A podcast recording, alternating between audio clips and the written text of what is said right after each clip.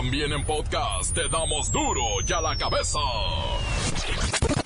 Hoy es jueves, andan queriendo, no andan queriendo.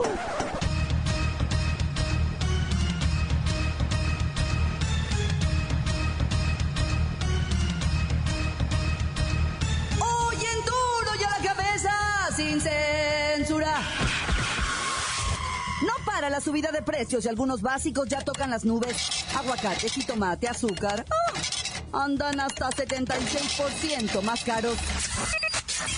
Mientras los habitantes del país sufren para cubrir sus gastos en alimentación, el Instituto Nacional Electoral anuncia que los partidos y candidatos independientes contarán en 2018 con 6.752 millones de pesos para sus bonitas campañas electorales.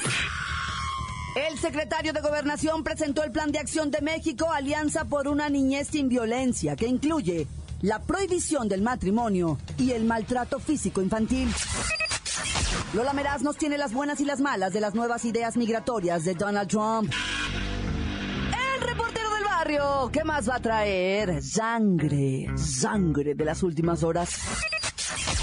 Terminó la jornada 2 de la Copa MX y la Bacha y el Cerillo tienen todos los resultados y estadísticas.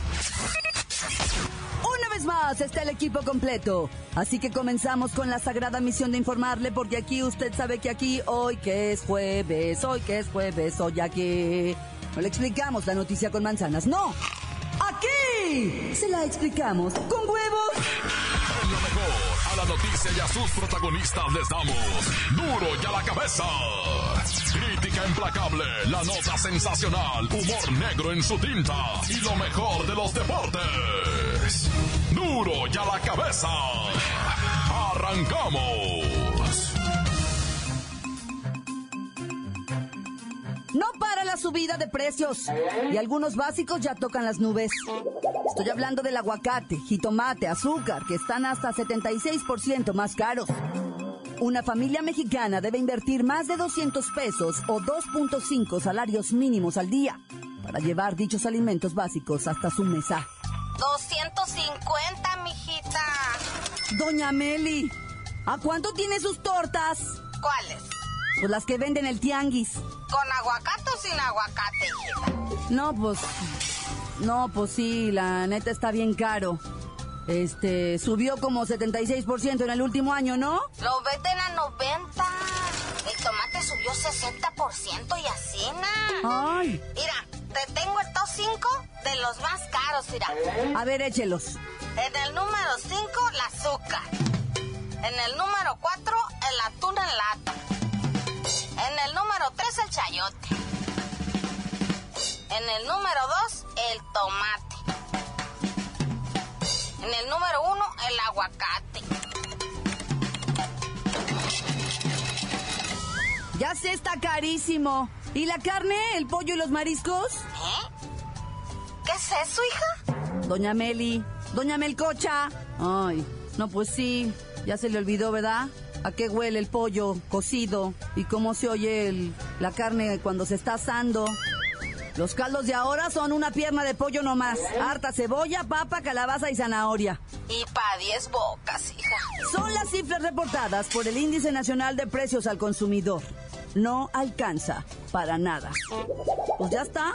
Arroz y frijoles. Continuamos en duro y a la cabeza. Las noticias te las dejamos ir. La cabeza.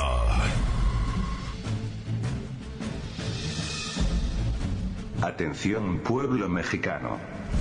Es triste informaros que en materia de seguridad, este sexenio simplemente no ha dado resultados. En promedio, se puede decir que ahora estáis peor que hace seis años. Y cuidado porque no estoy diciendo que hace seis años estuvierais bien. Nada de eso. El 2011 fue uno de los años más violentos de vuestra historia. Imaginaos que este 2017, que apenas lleva siete meses transcurridos, está peor. Para muestra, un botón. La importante ciudad de Tijuana, Baja California, hoy está llegando a las mil ejecuciones, medidas de enero, al 3 de agosto. El muerto mil fue precisamente un oficial de la policía municipal, quien quedó tendido en el piso, con su arma en la mano, tratando fallidamente de repeler la ejecución. Lo cierto es que vemos que los grandes líderes conocidos por la prensa ya han sido arrestados. Todos los días se escucha de la muerte de un supuesto líder de una célula, de un grupo delincuencial o de un cártel, como el de Tláhuac. Pero pareciera que en vuestro país se vive en realidad, la historia mitológica de la hidra, el monstruo de las mil cabezas que al perder una, la multiplica. Así se comporta vuestra delincuencia. Cae una cabeza criminal y surgen mil, tratando de devorar al pueblo mexicano, pueblo mexicano, pueblo mexicano. Duro ya la cabeza. Mientras los habitantes del país sufren para cubrir sus gastos de alimentación, mire, el Instituto Nacional Electoral anuncia que los partidos y candidatos independientes van a contar en 2018 con tambores 6.752 millones de pesos para sus bonitas campañas electorales. 6.753 millones, Claudita. Luego no nos alcanza. Licenciado, les van a asignar 6.752 millones de pesos a los partidos políticos y a los candidatos independientes. O sea, 60% más, 60% más que este año. Y todo para financiar sus mugrosas campañas electorales, que terminan en la basura. Claudita, 6.753 millones. Todo se ha encarecido. Las vallas, los espectaculares, las impresiones, las gorras, las camisetas. ¡Los aguacates! ¿Lo acabas de decir? Las despensas, las tranzas, las mordidas, los apoyos. Ahí me reservo el comentario, pero hablé para decirte que no será un gasto, sino una inversión. Inversión. ¿De dónde inversión, licenciado? Si los nueve partidos políticos nacionales van a recibir un total de 6.709 millones de pesos.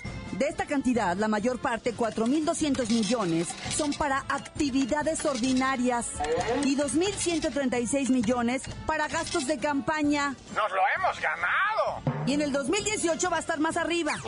A ver, ¿qué es ese rubro de actividades específicas? Pues son precisamente actividades que se especificarán en su debido momento. ¿Y qué es el rubro ese de gastos de franquicia postal? Son gastos necesarios, Claudita, para que el PRI se mantenga en el, en la presidencia, en el poder. Quiero decir, para que el PG no llegue a la presidencia. Perdón. ¿Qué dicen los consejeros electorales? ¡Ah! Están de vacaciones. De vacaciones. Claro, pagadas, estamos en verano.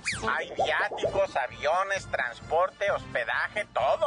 Porque esta nación necesita gente relajada, descansada.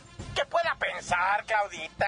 Pues ya que regresen de vacaciones, el próximo lunes, los consejeros electorales se van a sentar con su cafecito para seguir analizando detenidamente, quebrándose la cabeza, para que los números favorezcan y poder cabildear su aprobación con los legisladores. Disfrute, licenciado, disfruten sus miles y miles y miles de millones de pesos para sus campañas electorales. Continuamos en Duro y a la cabeza. Duro ya la cabeza. Es momento de ir al corte comercial, pero antes vamos a ponerle play a sus mensajes que llegan todos los días al WhatsApp de Duro y a la cabeza como nota de voz. 664-486-6901. Deje el suyo también. ¿Qué onda, banda? Saludos para Tehuacán y ¿saben qué? Hoy es mi cumpleaños y por lo tanto me va a poner como trenza de India hasta el... Duro y a la cabeza. Un saludo para el mono acá que anda friqueando. Un saludo para el Fran, para el Peri, para el mono. Cada día anda más mono. Quiere vitamina. Un saludo para todos los de Duro y a la cabeza. Aquí de parte del taller de los Pérez. Ya estamos aquí en Guadalajara. Pero todos modos los quiero mucho. Los escuchamos desde el internet porque no tenemos grabadora todavía. Ah, ándale, eh, ah. Un saludo para Fanny, para Doña Elena y para la Chona. Sí, aquí reportándome desde acá de Hazard. Un saludo para todos los basureros de Tlaquepaque. Pantán se acabó. Encuéntranos en Facebook, facebook.com, diagonal duro y a la cabeza oficial. Estás escuchando el podcast de duro y a la cabeza. Ya sabe usted que están listos para ser escuchados todos los podcasts de Duro y a la Cabeza. Usted los puede buscar en iTunes o en las cuentas oficiales de Facebook o Twitter. Ándele, búsquelos, bájelos, escúchelos. Pero sobre todo, infórmese. Duro y a la cabeza. Lola Meraz nos tiene las buenas y las malas de las notas internacionales.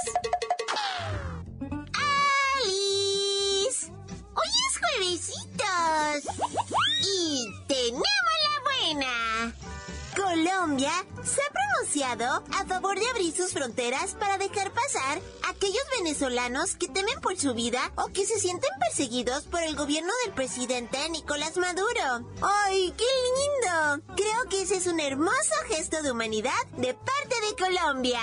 ¡Viva la fraternidad latinoamericana! ¡Somos hermanos! ¡Ay, la mala! Los más de 2.000 kilómetros de frontera entre Colombia y Venezuela podrían convertirse en una zona de alerta migratoria si la crisis política venezolana incrementa el flujo de personas que huyen de ella. De acuerdo con el gobernador de Arauca, el flujo de venezolanos que cruzan la frontera ha ido en aumento de forma considerable en los últimos días. Ay, pero no se preocupen, o sea, son guapos. ¡Tenemos otra buena!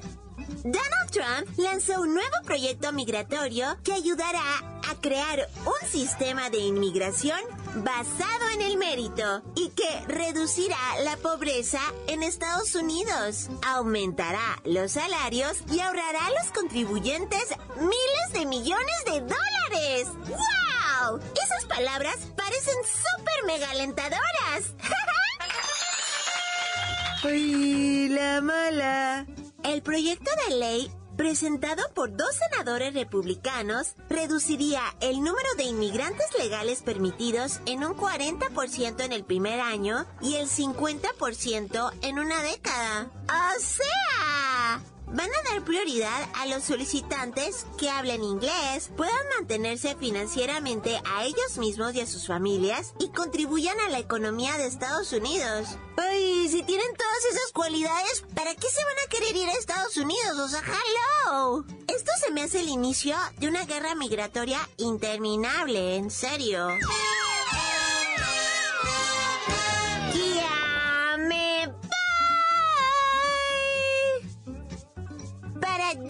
La cabeza. Informó Lola Meras. Les dejo pedacito de mí. El que quieran. Síguenos en Twitter, arroba duro y a la cabeza.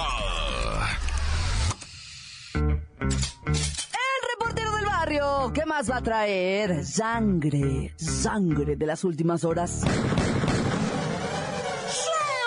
Montes, montes, alicantes, pintos, pájaros, cantantes, culebras, chirrioneras. ¿Por qué no me pican? Oye, raza, tristemente célebre el récord que rompe Tijuana. De hecho, está rompiendo su propio récord. Fíjate que esta semanuca cuca se convirtió oficialmente en el año más violento en la historia de Tijuana, Baja California. Esta pequeña ciudad, todavía pequeña, hay un, o sea, ya hay dos, do- dos, tres millones de habitantes. ¿Cuántos hay? Casi tres y medio millones de habitantes aquí. Población flotante le llaman, ¿verdad? Entre Tecate, Rosarito y pues todos los que vienen y todos los que se van constantemente y más los que se están yendo forzadamente. ¡Ah, hijo de su- Imagínate nomás, o sea, el sexenio de Calderón, olvídate, todo mundo, nah, esto es lo peor que hemos vivido. Y ahorita calladamente, mira, todavía no termina este sexenio, ya se rompió el récord histórico de violencia en un año para Tijuana. Una ciudad, te digo, en donde miles de personas llegan a querer vivir su sueño, a querer eh, progresar, a quererse cruzar, pero luego se quedan, va. Mucha gente no se acopla y dice, ¿sabes qué? Me voy a abrir porque aquí está muy loca la banda, la neta, güey. Se van, güey, se van, no les gusta el clima, güey. Luego hace bien mucho calor, luego hace bien muchísimo frío, luego llueve bien raro, se desbaratan las calles. Pero eso sí, los malandros se quedan, ¿verdad? Esos no se van. Dice la autoridad, no, no. Bueno, sí, sí se están matando, pero son los mañosos, dije. Se están acomodando, se están ajustando, pero bueno, ah, Dios bendiga a Tijuana, loco. Oye, qué espantoso eso de la, de la muerte. No, no, muerte, no, espérate, espérate, espérate.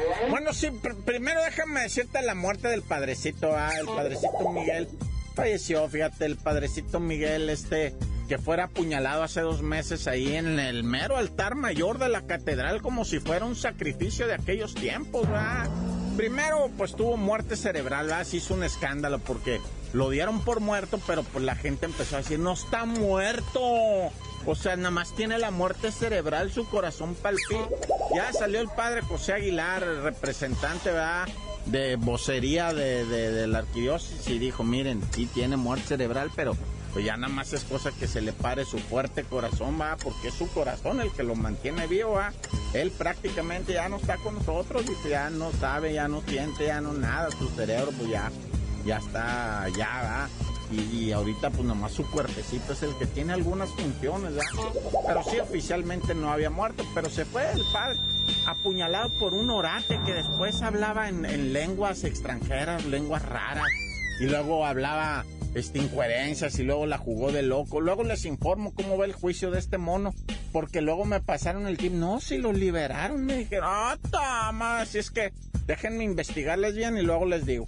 Traigo más notas, la neta, pero el tiempo está mal, el tiempo ya sabes cómo es, ¿verdad? ¡Tan, tan! Se acabó corta, hijo. La nota que sacude. ¡Duro! ¡Duro ya la cabeza! Esto es el podcast de Duro ya la cabeza.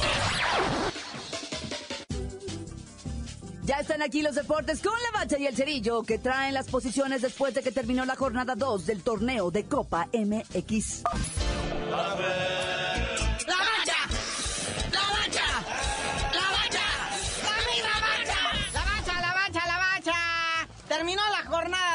Copa MX con resultados sorpresivos. Por ejemplo, Oaxaca derrota al Veracruz 1 por 0. Y es que tiene de sorpresivo el Veracruz. Está empeñado en irse a la liga de ascenso.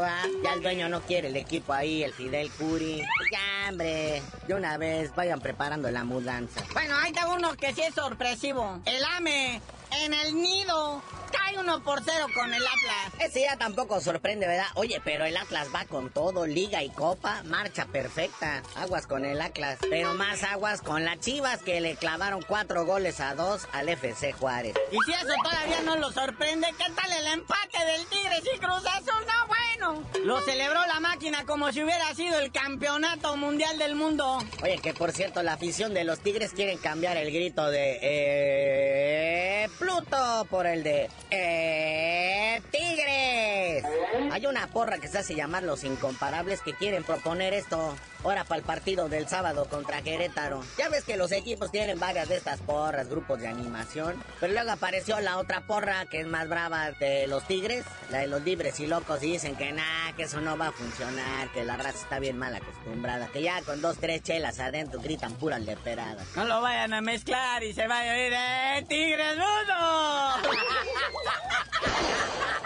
No, y espérate, carnalito. Quieren que en cuanto acabe el partido de los Tigres contra el Querétaro a los 15 minutos, inicia el de las féminas que van contra las chivas. Imagínate ya más borrachos todos, qué groserías van a gritar ahí, no, bueno. Si ya se quejaron de las primeras dos jornadas de la liga femenil, les han gritado de todo. Pero pues bueno, esperemos que Monterrey se comporte bien y peor ya con chelas adentro. Hagan los de los gabachos, los del Super Bowl ese que juegan en paños menores. ¡Ah, ya!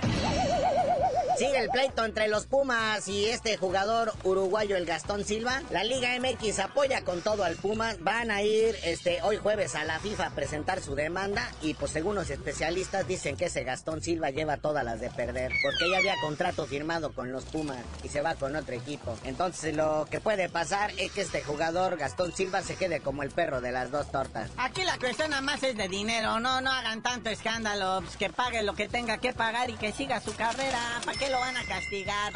Es un pesado, un payaso. ¿Para qué lo queremos aquí? Nomás que pague lo que tenga que pagar. Y si no, ¡Salbote! Ya está de moda meter a todos los de la FIFA al bote, pero bueno. Ayer hubo un jueguito de todas las estrellas de la MLS, del fútbol profesional gabacho, contra el Real Madrid. Un partido de exhibición así bonito, en el cual jugó nuestro Giovanni Dos Santos. Entró de cambio al minuto 62, terminan empate, se van a penales. Le toca tirar a Giovanni y pega su penal en el travesaño. Por lo tanto, Real Madrid 4-2 se lleva el aplauso, la afición vuelta loca, pues todos querían tomarse la selfie y todo. El que sí medio desanimado es el Giovanni, ¿verdad? Como que se le cayó la boca más de lo normal.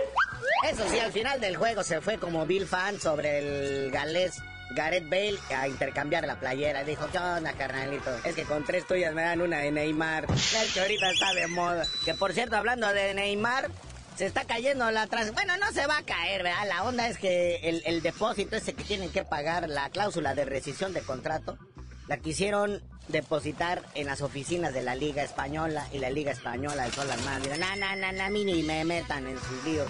No queremos ser intermediarios de nadie. O sea que esa lana se la pueden dar directo al club, pero ahí traen unos líos legales y luego con eso de que Neymar también tuvo broncas con la ley y con el fisco, está hecho un revoltijo. Aunque eso también dicen, es que también el PSG, el dueño es un jeque de Qatar, entonces dicen que está poniendo lana de su bolsa que no es del club y traen un revoltijo legal. Hasta parece el mexicano. Pero pues ya vámonos, carnalito, no sin antes felicitar a Carlitos Vela, que pues nadie lo quiso y pues va a seguir jugando en la Real Sociedad. También a Miguelito Layún y Héctor Herrera, que ya también cierran pretemporada con el Porto. Y ya tú dinos por qué te dicen el cerillo. Hasta que me compre a mí también un marajá o uno de estos de allá de Dubai o de Qatar, les digo.